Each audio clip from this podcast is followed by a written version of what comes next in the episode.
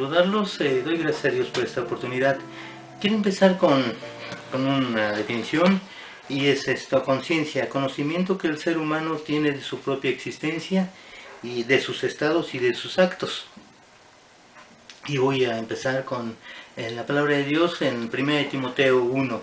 Eh, aquí Pablo en el versículo 18 está hablando a Timoteo y dice, este, este mandamiento, hijo Timoteo, te encargo, para que conforme a las profecías que se hicieron antes en cuanto a ti, milites por ella la buena milicia. Y en el versículo 19 dice, manteniendo la fe y, una buena conciencia, desechando la cual naufragaron en cuanto a la fe algunos. Y aquí Pablo exhorta a Timoteo a, mantener la fe, obviamente, y una buena conciencia. Y esta conciencia es, dada por Dios. Y para esto nos apoyamos en Romanos 2. Eh, aquí Pablo habla este, del juicio de Dios, del justo juicio de Dios. Y en el versículo 13 empieza diciendo, porque no son los oidores de la ley los justos ante Dios, sino los hacedores de la ley los que serán justificados. Y el 14 dice, porque cuanto a los gentiles que no tienen ley, hacen por naturaleza lo que es de la ley, aunque no tengan ley, son ley para sí mismos. Y en el versículo 15 dice, mostrando la obra de la ley escrita en sus corazones. Dios escribió, escribe eh, la obra de la ley en nuestros corazones, dando testimonio su conciencia y acusándolos o defendiéndolos sus razonamientos. Entonces, este, la obra de la ley puesta en nuestro corazón y nuestra conciencia, este, con esta obra puesta y esta conciencia de la ley, eh, nos ayuda a discernir entre lo que es correcto y lo que es incorrecto. Y bueno, aquí ya, ya este, concluimos esta, que esta conciencia es expuesta por Dios y cuál es su función. Y quiero definir algunas, o, a la luz de la palabra, encontrar algunos tipos de conciencia. En este caso, eh, vamos a 1 Timoteo 4. Y aquí habla en el versículo 1 que, eh, eh, bueno, esto es hablando sobre la apostasía, dice, pero el Espíritu dice claramente que en los postreros tiempos algunos apostatarán de la fe, escuchando espíritus engañadores y a doctrinas de demonios y en el versículo 2 dice, por la hipocresía de mentirosos que teniendo cauterizada la conciencia. Y después, en este, siguiendo la escritura, habla que desvirtúan la palabra, que este, eh, prohíben casarse y prohíben comer ciertos alimentos. Eh, pero bueno, lo importante aquí que dice que tienen cauterizada la conciencia. Aquí tomando el ejemplo de, Caín eh, y Abel. Caín mata a su hermano. Dios le pregunta por él y él responde que no sabe dónde está y que acaso él es guardia de su hermano. Eh, y vemos en él, en esta respuesta de, Caín, que, pues él no, eh, no tenía ni intención obviamente de ocuparse de su hermano, pero es una respuesta que solamente quien le importa es él mismo. Pero, eh, y sigue, sigue la secuencia de esta historia y Dios maldice a Caín y le dice, cuando, cuando le, comenta que, eh, has hecho? Oigo la voz de tu, la voz de tu hermano, de la sangre de tu hermano, clama de mí, clama a mí desde la tierra. Lo maldice y le dice que maldito será la tierra, eh, que la tierra no le dará eh, fuerza cuando lo trabaja no, no, y que será errante y peregrino en esta misma tierra. Y lo que dice Caín es eh, solamente que pues es duro, duro, duro castigo para él. En ningún momento hay señal de, que su conciencia eh, le diga algo, no simplemente es como si no la tuviera. La tiene, pero en este caso, tomándolo de la escritura, la, la tiene cauterizada. Y no, no le da eh, ninguna opción de, más que pensar en él mismo. Siguiendo con la escritura, Pablo mismo en, el, en, 1 Corintios 8 eh, habla sobre los sacrificados los ídolos. Eh, nos va a llevar a ver otro tipo de, manifestación de la conciencia o cómo la podemos eh, identificar en, otro aspecto. Y en el versículo 4 Pablo es muy claro en esta, en esta verdad y dice acerca de las viandas que se sacrifican a los ídolos, sabemos que un ídolo nada es. y después dice, y que no hay más que un Dios refuerza esto en el versículo 6, dice, para nosotros sin embargo solo hay un Dios, el Padre, del cual proceden todas las cosas, y abunda en esto, y nosotros para Él, y el Señor Jesucristo, y un Señor Jesucristo, por medio del cual son todas las cosas, y nosotros por medio de Él. Entonces aquí refuerza que solo hay un solo Dios y un solo Señor Jesucristo, por medio del cual son todas las cosas.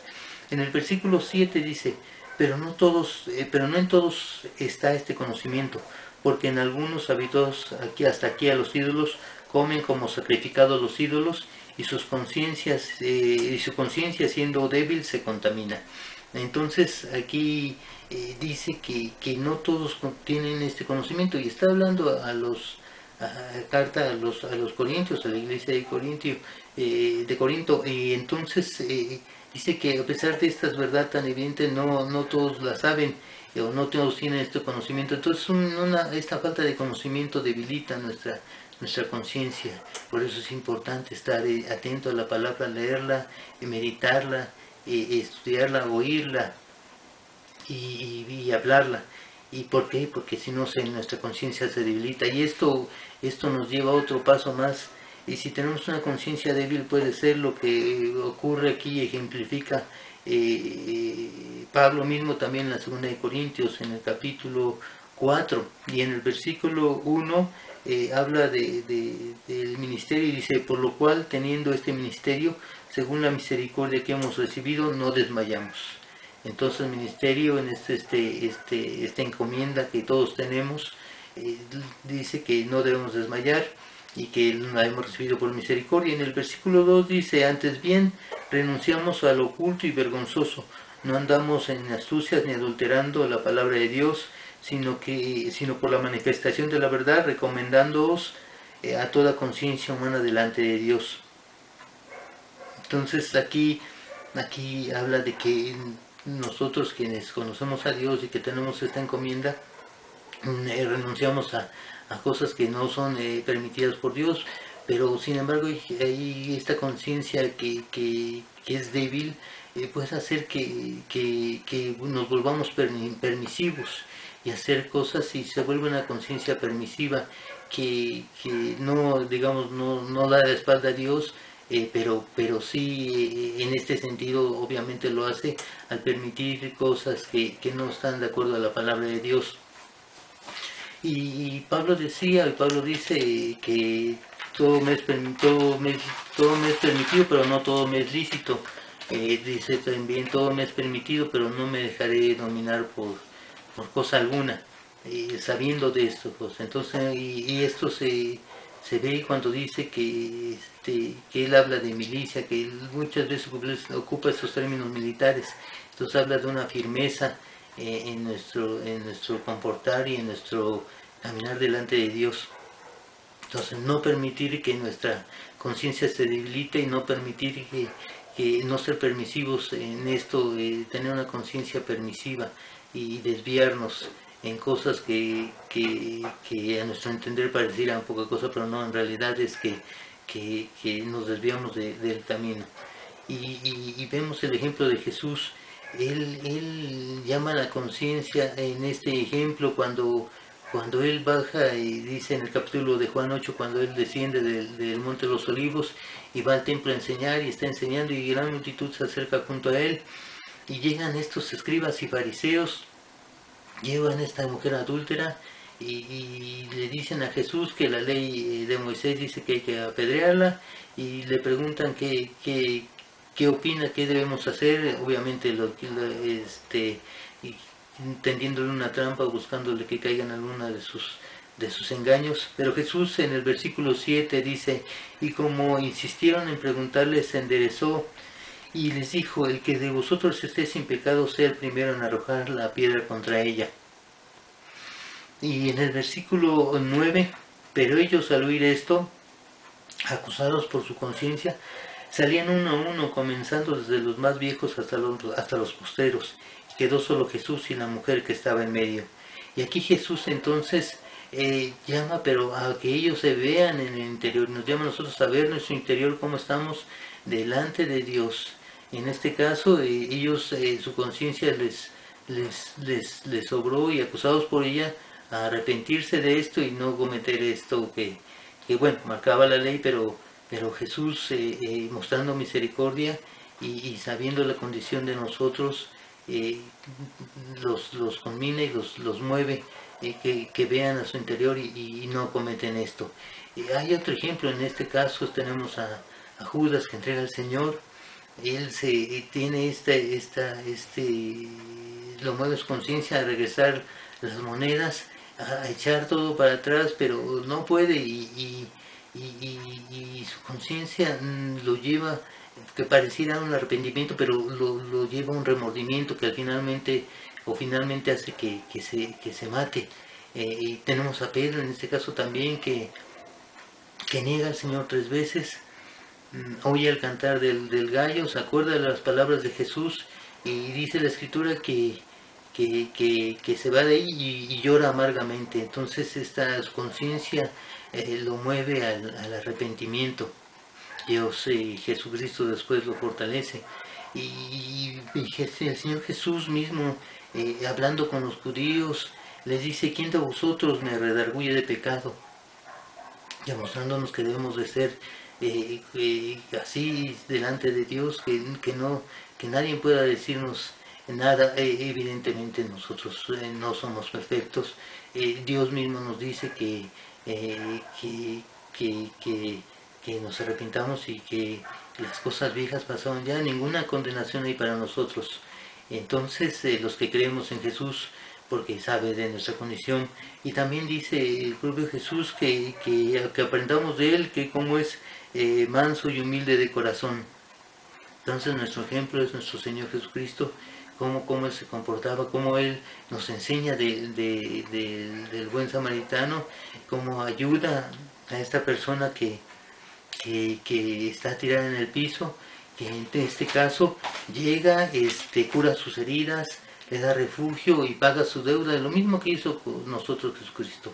Eh, eh, curó nuestra herida, nos recogió estando muertos en nuestros pecados, nos, nos, recoge, cura nuestras heridas, eh, nos da refugio y paga nuestra, y obviamente paga nuestra deuda. Y nuestra conciencia debe estar llena de estos frutos del Espíritu. dice que el fruto del Espíritu es amor, gozo, paz, paciencia, benignidad, bondad, fe, mansedumbre, templanza. Entonces, eh, todo esto lo podemos, lo debemos obtener a través de, la obra de su Espíritu Santo, de, leer la palabra, de, no apartarnos de Él. Y, esto va a fortalecernos, no va, no, va a dejar que tengamos una conciencia débil, ni permisiva, ni obviamente cauterizada. Y debemos entender que esto, este, eh, que nos ayuda a hacer obras eh, buenas delante de Dios y delante de, de nuestro prójimo, de, quien estamos, con quien, con quien estamos, eh, no es lo que nos justifica, porque lo dice claramente Pablo en, en 1 Corintios 4, en el versículo 4 dice, porque aunque de nada tengo mala conciencia, no por esto soy justificado, pero el que, me, el que me juzgue es el Señor. Entonces nuestras obras, como sabemos, no nos justifican, sino es la fe y esta sabemos que no es nuestra, sino es por eh, gracia de, Dios. Entonces la, palabra y, lo que nos dice es que tengamos una buena conciencia delante de Dios y, yo creo que la buena conciencia es eh, ser, eh, saber que, dependemos de un Dios que, gobierna todo, que ha creado todo y que Él nos ve y nos ayuda y que estamos delante de Él para cumplir su, su mandato y su obra estar eh, sensibles a, su Espíritu Santo y practicar esto que nos dice. Practicar la misericordia hacia, los que nos rodean. No solamente es eh, dar una moneda o dar algo material, sino en realidad es eh, el perdón, es el ayudar, es el estar pendiente, es el ser empáticos con quien nos rodea y, quien nos pida algo, pues obviamente nuestra posibilidad es dárselo y quien nos pida ayuda también, en este caso, hacerlo. Entonces, esto es lo que, lo que, lo que Dios eh, quiere, que, que, seamos eh, conscientes de que Él es el Señor y que Él eh, cuida de nosotros y que nos ha mandado esto.